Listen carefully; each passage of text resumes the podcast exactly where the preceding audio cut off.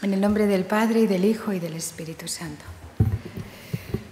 Os voy a hablar un poco así, eh, más a corazón abierto, ¿no? de algo que, que quizá os pueda ayudar. El otro día, yendo a Valencia en el AVE, me dieron un periódico, normalmente no leemos periódicos, ¿no? y me encontré con, con estas palabras ¿no? que, que me impresionaron y me hicieron pensar en un evangelio. Entonces quería compartir con vosotras lo que, ¿Para qué se utiliza Internet? Hasta ahora las páginas más consultadas son las pornográficas, casi un 80%, con millones de visitas de diferencia con respecto a materias de otro tipo. Así Internet estimula el deseo incontrolado frente a la inteligencia, a la razón. También la violencia que se percibe en la pornografía tiene un lugar primordial después en los sentimientos. Y todo sin apenas control, todo permitido, todo accesible a cualquier tipo de edad. ¿Cómo educar así a la juventud deseducándola, poniendo medios que destruyen?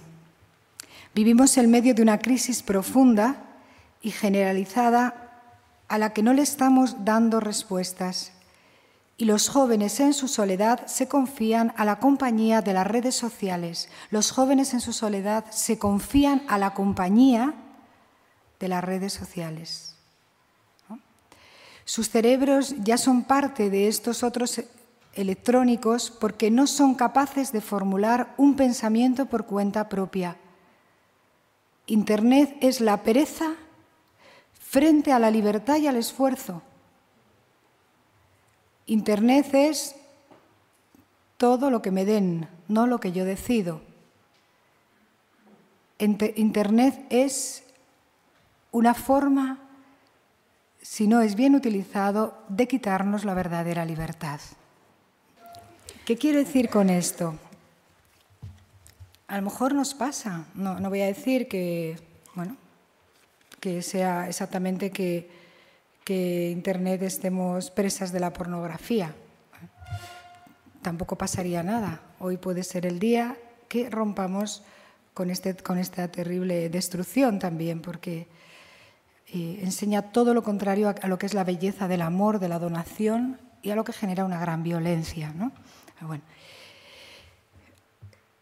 Estáis aquí en una casa de Cristo, de oración no porque estemos orientadas, a lo mejor estamos desorientadas, alguna puede tener una desorientación, pero ha dado un paso muy positivo. En lugar de buscar como compañía más desorientación, al decir redes sociales en este aspecto, ¿eh?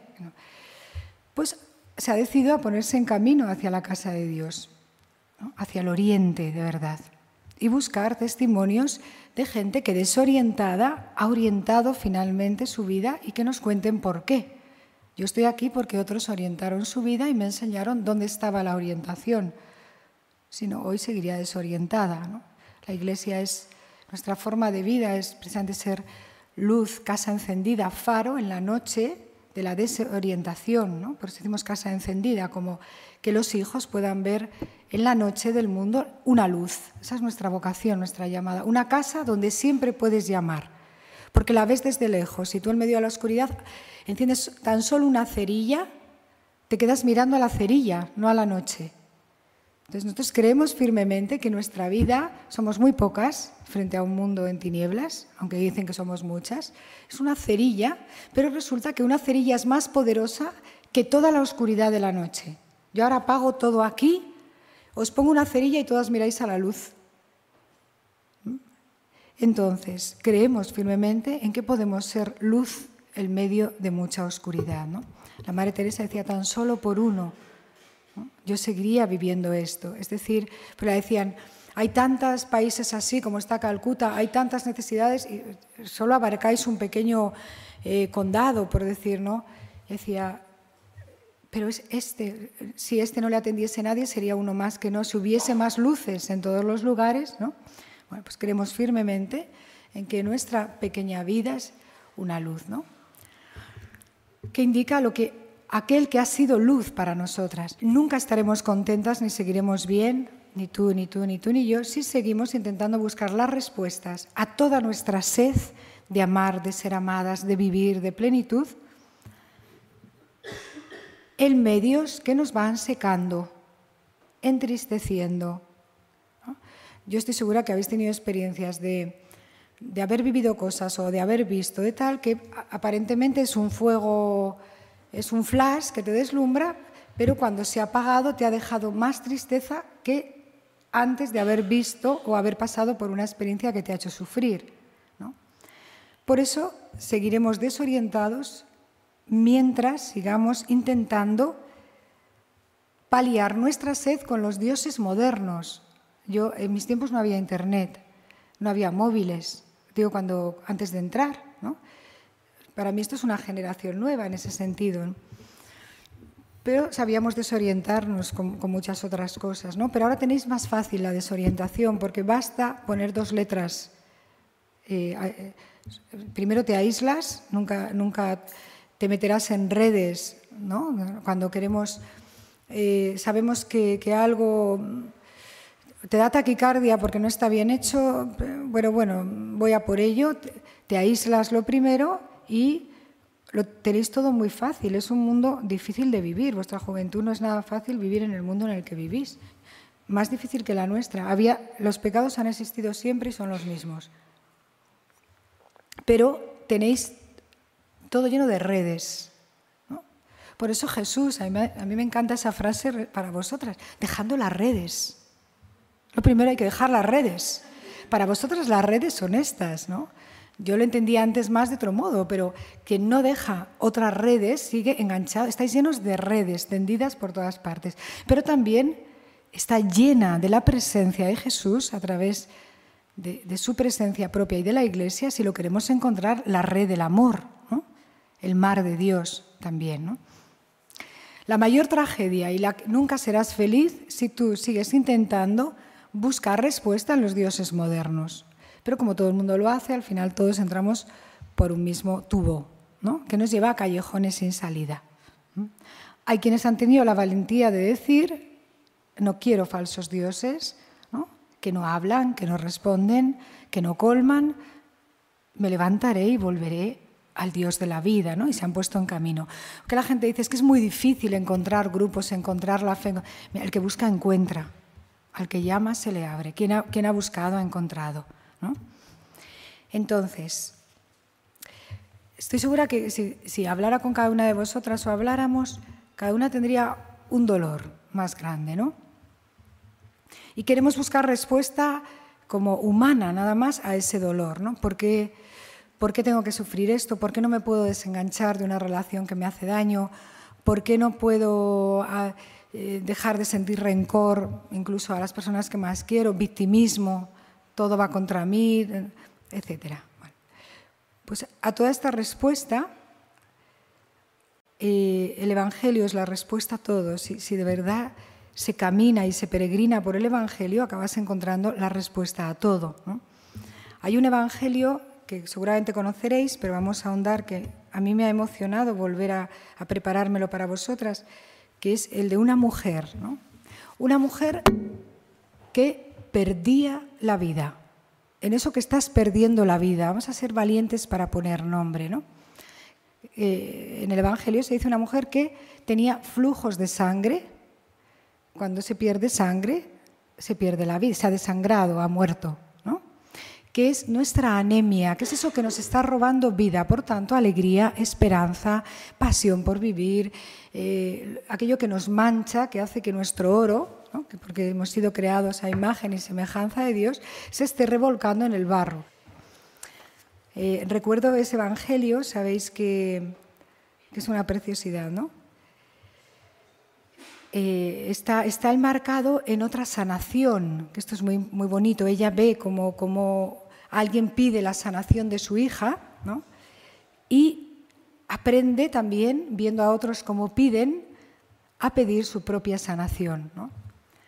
Jairo, que era jefe de la sinagoga, cayó a los pies del maestro con esta súplica insistente en los labios. Ven, mi hijita, mi hija única de 12 años está a punto de morir, está en las últimas. Impón tus manos sobre ella para que se salve, salve, viva y conserve la vida. Jesús se levantó y lo siguió con sus discípulos. Mientras caminaba, la gente lo apretujaba. Una mujer que hacía 12 años que sufría mucho, sufría mucho, pues padecía flujos de sangre y que había gastado sus bienes, su entera fortuna en médicos, tratando de curarse sin provecho alguno, sin que ninguno la curara, se le acercó por detrás y le tocó la orla de su manto. Por detrás, de puntillas, tocó la orla, es decir, lo, más, lo, más, lo, más, cercano a los pies de Cristo, eso es la orla en, en las túnicas judías. ¿no? Al punto se le cortó la hemorragia.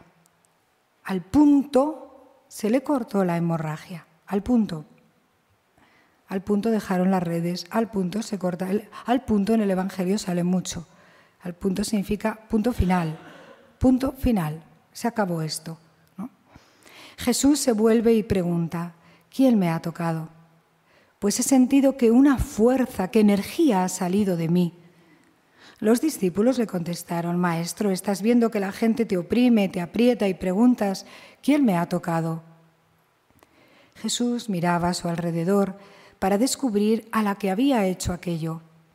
Entonces la mujer, viéndose descubierta, se acercó temblorosa y asustada, se postró ante él y le confesó, postración y confesión, toda la verdad explicó delante de todo el pueblo por qué lo había tocado y cómo al punto había sido curada. Jesús le dijo, Hija, tu fe te ha salvado. Vete en paz y queda curada de tu enfermedad. Y se salvó la mujer desde aquel momento. Tiene mucho que decirte a ti hoy, a ti, ¿no? Porque tú quieres, quieres vivir, quieres ser feliz, sin ninguna duda, ¿no? Quieres, quieres vivir, porque estamos, tenemos una sed inmensa de vida. ¿no? Lo primero, la primera pregunta que este Evangelio nos puede cuestionar es, ¿tú crees que a Cristo se lo puede tocar? Ella se curó tocándolo. Y ¿Por qué digo tú crees? Tú tienes fe, porque dice que lo que le ha salvado es la fe. Recuerdo una, hermana mayor que a mí me marcó mucho cuando era postulante, con 18 años tenía, y yo me costaba todo, o sea, nada más entrar, pues eh, dices, pues casi no, tengo fe, yo no, no, sé nada, ¿no? ¿no? Y ella me decía, ¿tú crees? Yo decía, pero claro, pues, ¿qué, ¿qué hago para creer? Y me decía, mira, ¿tú, ¿tú te crees que se puede tocar a Jesús? Y yo me quedaba sin respuesta, ¿no? Y dice, yo lo toco, yo toco a Jesús, yo veo a Jesús, ¿no? Y tú te quedas así. Dice, basta hacer una cosa, tú extiende la mano y cree que está. Cuando, cuando tú crees que ahí hay algo, extiendes. Si no te lo crees, te paralizas y no te haces capaz del don, te lo están dando, pero no lo coges. Si yo ahora me vas a dar algo y hago así, porque no me creo que me lo vayas a dar, no lo cojo, tengo que extender la mano. Y al extender la mano te descubrirás que estás tocando la vida. Esto es la fe. Pasa por hacer ese acto de libertad, de creer y de querer, de querer de verdad. Esto es muy importante. ¿eh? Hablaremos de ese querer de verdad porque queremos muchas veces la vida, pero sin querer en verdad hacer nada por vivir, sin romper con lo que nos mata, sin dejar las redes que nos esclavizan, sin, por lo tanto no lo quieres. Si lo quieres, quieres eso único, como cuando uno se enamora, no siente que renuncia a todas las demás eh, hombres, sino que quiere eso y todo su ser de mujer se queda fascinado, obsesionado por algo. Si tú quieres la vida, todo esto palidece y es que no lo quiero. ¿no? Pero si sigues, con tienes ahí la vida, pero sigo con, jugando a juegos de muerto, no la quieres en verdad. Hay que querer, esa es la libertad, ¿no? Perdona. El Evangelio nos dice, no solo con la hemorroísa, a Cristo se le puede tocar. Es tan real, es lo más real, porque de hecho lo vemos en ese gran sacramento y maravilla que nos ha dejado. No solo toco a Jesús, me como a Jesús. Nuestra religión no es un Dios al que se adora desde fuera, sino nuestra fe es un Dios que se entrega y se derrama. Cuerpo entregado, sangre derramada.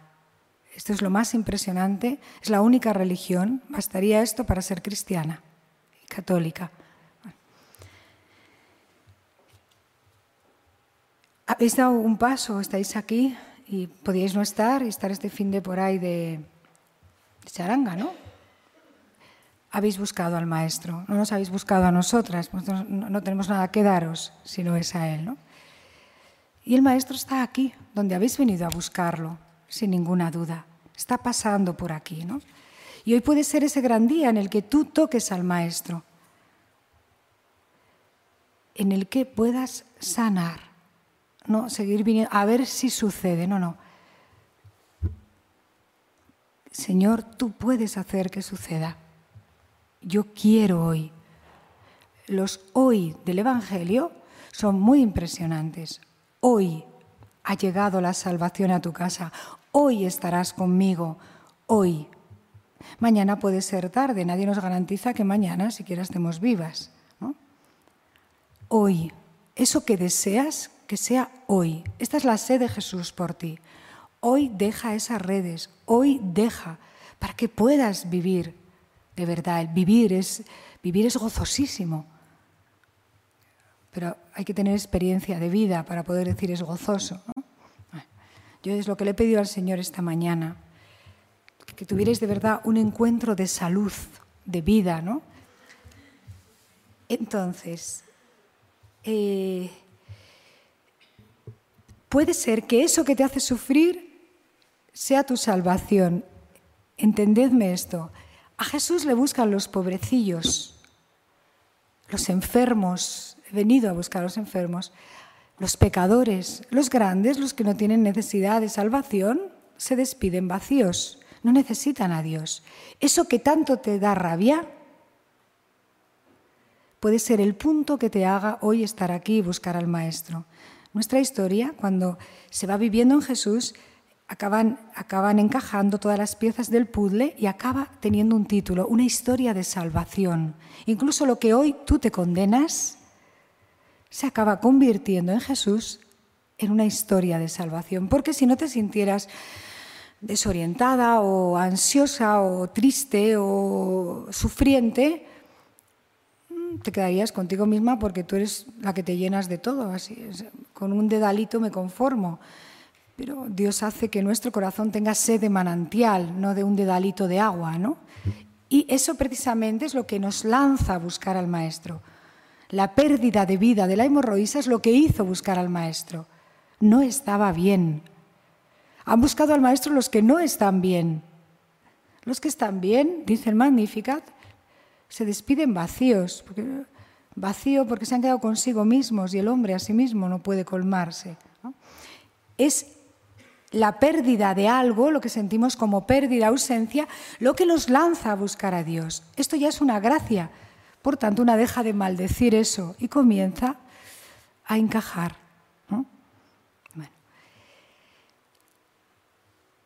Eh, eh, hasta llegar a decir incluso, mira, este sufrimiento, esta enfermedad ha valido la pena, porque ha sido el punto que me ha hecho saber que no me puedo bastar a mí misma, darme a mí misma el amor, la plenitud, la felicidad y buscar ahí donde está.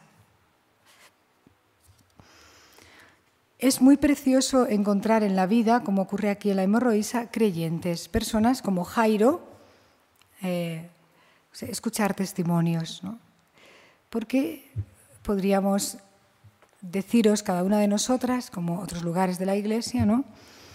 Alguien dijo de mí, mi hija, mi única hija, está a punto de morir. Y yo fui sacada de la muerte por la oración de otros. Escuchar esto hace que sepas que tú no estás viviendo sola, incluso tu, tu sufrimiento, no estás viviendo sola.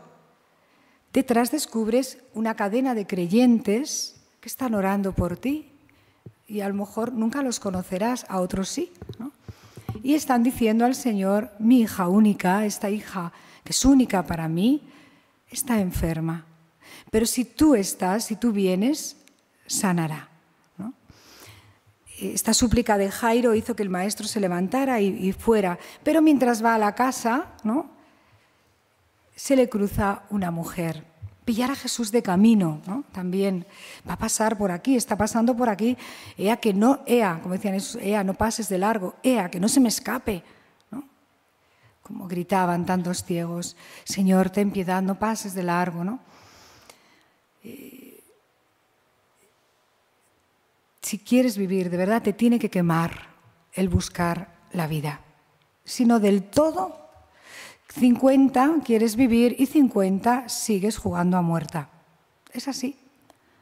Porque hay un punto, al punto en el que una dice, como hemos visto en la conversión de tantos santos, ¿no? al punto. Os voy a leer a propósito de esto, ¿no? Me ha venido ahora un texto de San Agustín que lo expresa fenomenal. A veces nos hace sufrir la forma que estamos viviendo, eh, situaciones, amistades, ta, ta, ta, ta, pero tampoco queremos dejar de tenerlo. Sabemos que, que, nos está robando la vida, perdiendo vida, pero un poco más, un poco más, un poco más, y te va secando, secando, ¿no? San Agustín en sus confesiones nos describe su lucha por liberarse, por ejemplo, del pecado de la sensualidad. ¿Sabéis quién es San Agustín, no? El gran San Agustín. ¿No sabéis quién es? ¿No habéis leído las confesiones de San Agustín? Pues este año no podéis moriros este año sin leer las confesiones de San Y si no os las regalo por reyes a todas. Hubo un momento en que imploraba a Dios con todas sus fuerzas diciendo, concédeme castidad, pureza, Señor, concédeme castidad. Pero una voz secreta añadía, pero no de inmediato, Señor, no me quites este placer. Hasta el día que San Agustín se paró y dijo, ¿Por qué siempre digo mañana, mañana? No lo quiero porque, porque no lo quieres, pero porque genera sentimientos que uno no quiere. Pero siempre digo mañana, mañana, mañana. ¿Por qué continuar diciendo mañana, mañana, mañana? Hay algo en lo que estamos gritando, sácame de la prisión, sácame de aquí, pero mañana. Esa no es una verdadera decisión esto me hace polvo, lo decimos. Se te dice que, has de hacer para tener la salud y decir, pero mañana. Esto es lo que nos impide vivir. Eso a lo que estamos de algún modo apegados. Cada uno ahí puede poner su nombre. ¿no? Que luego apenas cruzas el umbral de dejarlo, sientes una liberación inmensísima, ¿eh? porque nos oprime más de lo que creemos. Eso que nos hace sufrir. Entonces, quizá a mí me parece que esta enfermedad de esta mujer, que no se dice cuál, ella cuenta, pero no Jesús, Jesús nunca cuenta, es la imagen de la confesión, ¿no?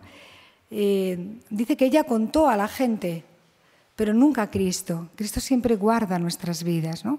Esa confidencia en Él, esa confidencia en la Iglesia. ¿no? Dice que perdía sangre, ¿no? pero en ese perder sangre es algo concreto, ¿no?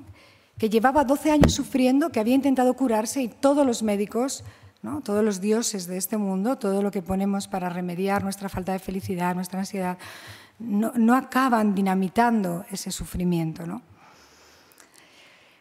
Yo creo que esto a veces es Tardamos mucho en llegar a la verdadera fe y felicidad porque primero agotamos nuestros recursos, agotamos la vida, que es, voy a sacar buenas notas para que me quieran, voy a hacer la carrera que mi padre quiere para que me considere, mm, voy a, someterme incluso a llegar a la enfermedad de una anorexia porque si no tengo la talla tal yo no seré querida. Yo voy a, o sea, nos destruimos para responder a lo que nadie nos ha pedido, pero nosotros creemos que así vamos a ser más amadas. Cuando se nos ha amado y se nos ama tal y como somos. Y todos esos caminos que tomamos, creyendo que tengo que estar así, así, así, para que me quieran, qué horror tener que comprar el amor, empezando por ahí, ¿no? Imagínate que sales con un chico y te, dice, te dice, te querré cuando te pongas el pelo como yo quiero, midas tanto, no sé cómo lo voy a hacer, pero midas tengas la talla 65, tengas las pestañas de la compañera de clase, y tú todo intentas, qué horror que se me quiera con tanta condición, te quiero. Cuando descubres el amor de verdad, yo lo he descubierto en Cristo, en la iglesia, me, quiso tal y como estaba. No, no, me ha exigido nada, no me ha pedido nada. Este es el encuentro con el amor. ¿no? Entonces se nos agota la vida intentando dar tallas haciendo lo que todo el mundo hace, viendo lo que todo el mundo ve. Y una percibe, porque está bien hecha, que todo eso le va sangrando, le va sí, creando una anemia, una falta de todo, pero bueno, pues, pues, tampoco, si no encuentras ese oriente y saber qué quieres vivir, pues te vas dejando llevar de falta de vida, ¿no? No pasa nada si hasta ahora hemos vivido así, perdiendo vida por X agujeros, ¿no? fisuras. ¿no? Pero hoy Cristo también quiere anunciarte que hoy tú puedes vivir de verdad todo lo que ansías. Él quiere hacerlo realidad, es su deseo, es su sed por ti. No eres tú la que tienes sed, es Él el que tiene sed. Y te indica que dejes de buscar curación en médicos, en aparentes medicinas que te enferman más, finalmente. 12 años no son pocos, ¿no? Hay una canción eh, nuestra que dice ¿os acordáis? De la hemorroísa. ¿La habéis escuchado? No. Bueno, no pasa nada, la escucháis cuando queráis. Me miráis un poco así, como ¿por qué la vamos a tener que escuchar? Pues muy bien, pues no la escuché. Y es curioso, fijaos si nos quiere a cada uno. A mí este Evangelio me encanta por esto. La gente le está apretujando, una multitud le rodea y él siente que una persona le toca. A veces se nos pasa. ¿Pero qué le puede importar a Cristo y a la iglesia mi vida? Somos una multitud. Jesús nunca nos veía en multitud. Le apretuja a la gente y los mismos discípulos no pueden comprender este amor único porque le dicen, todo el mundo te está apretujando y tú preguntas, ¿quién me ha tocado la orla? Encima, ni siquiera... Señor, los discípulos no pueden creer que haga esta pregunta. ¿no? Es muy bonito verlos, pero tenemos las mismas preguntas nosotros que los discípulos torpes. ¿no? Jesús no solo pregunta, es que está deseando encontrar, quiere que la mujer sepa, ya sabe quién le ha tocado perfectamente, que se ha enterado de que ha tocado la ropa. Si a mí ahora me tocan aquí, a lo mejor no me enteraría. Pero Jesús ¿Por qué? Porque los demás le apretujan, le estrujan, ¿no? A lo mejor es la novedad. A veces vamos a la iglesia buscando también, así como los flashes. la gente lo estruja, pero esta lo toca. Lo toca. Quiere palpar su cuerpo. Es decir, y él dice, me ha tocado con fe. Y debe ser tan distinto Buscarlo solo por, se me viene la palabra, por, porque tiene un, ¿cómo se dice? Por la aparatosidad, por, la novedad, y luego lo tomo y lo dejo, ¿no? no sino está tan cierta de que tan solo con tocarlo sanará, escribid esta, esta frase, si logro tocarle, sanaré. ¿Mm? Y Jesús se hace el encontradizo, pasa por donde ella está, y tan cerca que lo pudo tocar, porque en una multitud es muy difícil acceder a una persona. Jesús accede a ti. Este es el misterio también de su amor único por ti, hija única, niña única, como leemos en este Evangelio.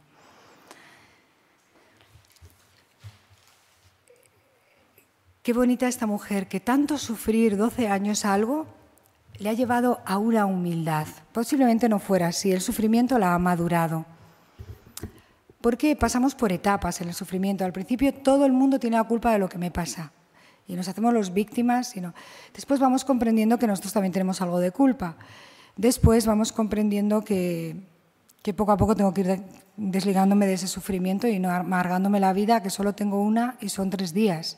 Después vamos como por fases, hasta llegar, lo mejor son 12 años, no pasa nada, a veces una enfermedad larga es lo que nos hace por fin abrirnos al amor, ¿no?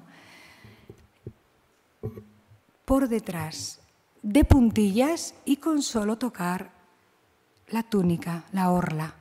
Las túnicas tenían como esa especie de, bolitas, que habéis visto los ponchos que tienen bolitas, ¿no? Esas son las, la orla. Una bolita de la orla es suficiente porque está pegada al cuerpo de Jesús. ¿no? Tiene su, su energía, su vida.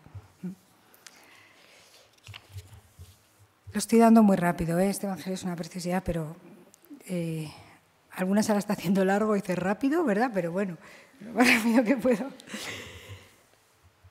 Si hoy quieres sanar, esta es la pregunta. ¿Y dónde estás buscando la sanación?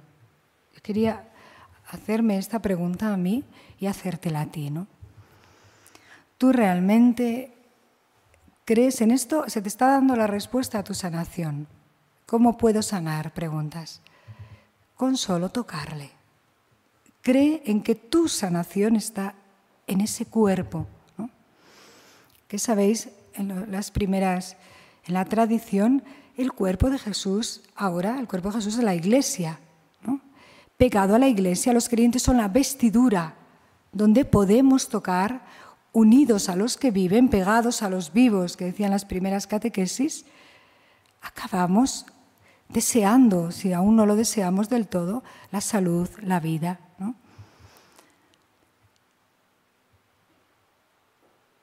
Y Cristo está deseando perder, dice que salió energía. Cuando sale energía tienes una pérdida. Ella tenía pérdidas. Fijaos qué bonita es la fe. ¿eh? Nuestro Dios no cura dándonos de lo que le sobra con una varita mágica. Él sufre tu sufrimiento, lo ha estado sufriendo cuando tú ni te enterabas. Él te cura perdiendo. ¿Por qué? Si sale energía, si ay, he perdido la energía, y haces este gesto, ¿no? Es una preciosidad. El amor, que este es el amor que luego se ve en los santos, en los que han entregado la vida, perdiendo vida a favor de otros. Esto es lo más precioso que se puede vivir. Como la viuda pobre que no da de lo que le sobra, sino de lo que tiene para vivir. ¿Os acordáis una viuda pobre que echó en el templo? Y Jesús alabó, solo había echado nada, eh, era lo mínimo, imaginaros cinco centimillos de euro. Otros habían dado grandes cantidades. Coge a todos los discípulos y les dice, mirad esta mujer. No alabó. Las grandes limosnas que daban los que le sobraban. Alabó que aquella mujer se había dado a sí misma, de lo que tenía para vivir. Él da de sí mismo la energía, te está dando la energía a ti, de la suya, imaginaos, energía humano-divina. Esta no es de vitaminas farmatón, ¿eh? Humano-divina. ¿Dónde me la da? Su cuerpo te lo está entregando en la Eucaristía, su sangre, está fluyendo, manando del costado y tú la bebes. Él está continuamente en pérdida por amor, una pérdida por amor, para que tú ganes, para que tú vivas, para que tú seas sanada. Esta es su sed, se ha desangrado para que tú tengas la sangre, y no solo ya mi sangre, sino la sangre humano-divina, es decir, el amor, no cualquier sangre. Es una transfusión.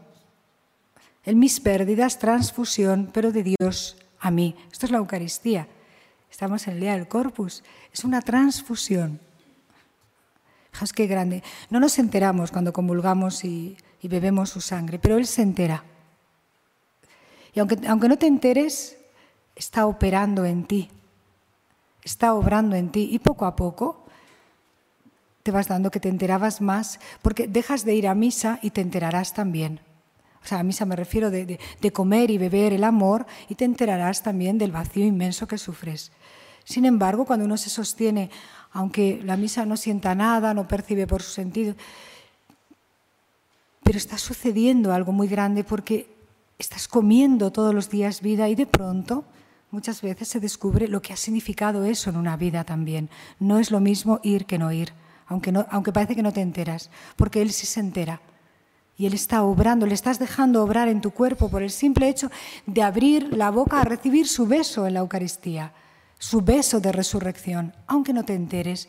Tú en tu libertad estás yendo a, exponer tu ser al amor, a ser besada. Y eso después, claro que lo nota todo nuestro ser, ¿no? que es templo del Espíritu.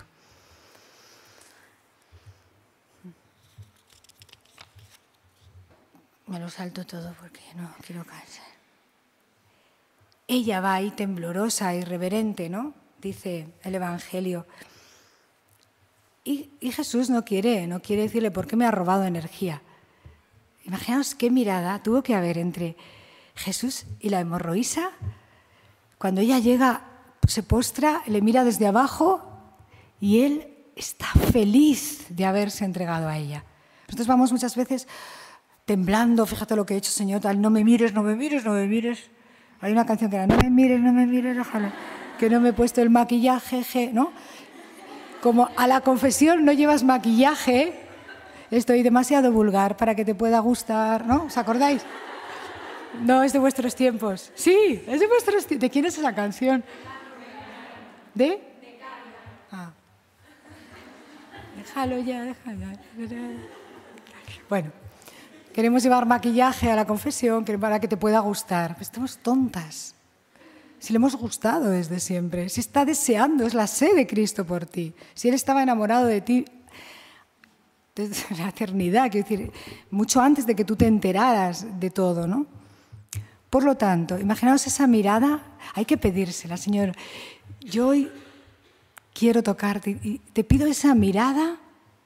Jesús sigue mirando, esto no es del pasado, ¿eh? el Evangelio es espíritu, sigue mirando.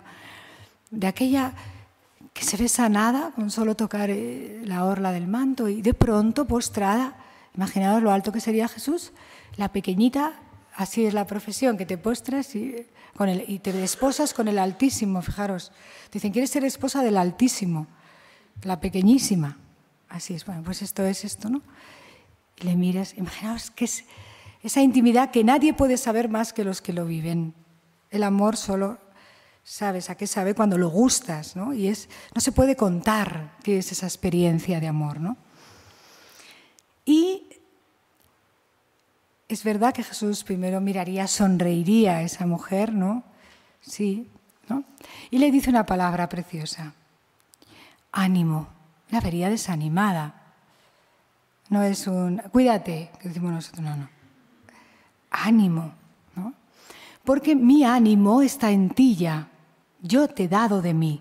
Tú no tienes ánimo. Sí, pero es que estoy desanimada. Te digo ánimo tienes mi ánimo, tienes mi sangre, tienes mi vida en ti. Y una vez más Jesús, en lugar de hacerse protagonista de nada, a mí esto me encanta de mi esposo, es que es precioso, que le dice, tu fe te ha salvado, le hace protagonista a ella. Es tu fe la que te ha salvado, la ha salvado él. Y la fe de la hemorroísa, 12 años por ahí pululando, no era tan grande, vamos a decirlo. Y sin embargo, él alaba la fe de esa mujer. Encima, en vez de darnos un coscorrón, 12 años, podía haberle dicho, oye, ¿y dónde has estado los 12 años estos? ¿Cuántos maridos tienes? No, ninguno es el tuyo, pero ¿cuántos tienes? ¿Dónde has intentado? Eh, ahora que estás tan rota, vienes a mí. ¿Hay alguna palabra de esto? Ánimo, tu fe te ha salvado. Este es Jesús. Este es Jesús. Y por eso enamora, ciertamente, ¿no? no solo no hay reproche, se da a sí mismo a ti. Pues acabamos con una pregunta que Jesús hacía y que parece que sobra. No sobra. Tú quieres curarte. Uno dice, ¿cómo no, ¿cómo no vas a querer curarte de una enfermedad o dejar de...? No, no, quieres. Porque por un lado decimos, no quiero sufrir más esto, pero por otro lado nos lanzamos de lleno a lo que nos hace sufrir. Sinceridad. Ojalá sea un día de sinceridad, de verdad. Incluso no soy feliz porque estoy huyendo de algo. No estoy metida, pero estoy huyendo. Entonces te encuentras ese sufrimiento. Ojalá este día sea un día de descansar en el amado, de descansar en el Señor. Y tener el valor de poner nombre a las cosas y pedir,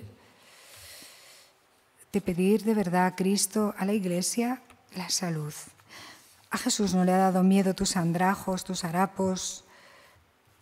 No se ha ido de tu lado, escuchábamos, no solo de tu lado, sino que tiene sed de poder extender sobre ti la mirada que extendió a esta mujer y decirte hoy, tienes sed de esto. No, no, no, no cuenta públicamente nada. No, no. Dios no humilla, Dios levanta ánimo. Y salvación, salvada, vivir, vivir salvada de algo, ¿no? Está deseando, esta es su sed, este es su llanto también. Jesús llora sobre ti, está llorando sobre ti, lloró sobre las ruinas de Jerusalén, llora cuando nos ven ruinas, porque no tiene ese sueño sobre nosotras. Nos enfadamos con Él y Él está sufriendo que tú estés arruinada, en ruinas deteriorada, marchita.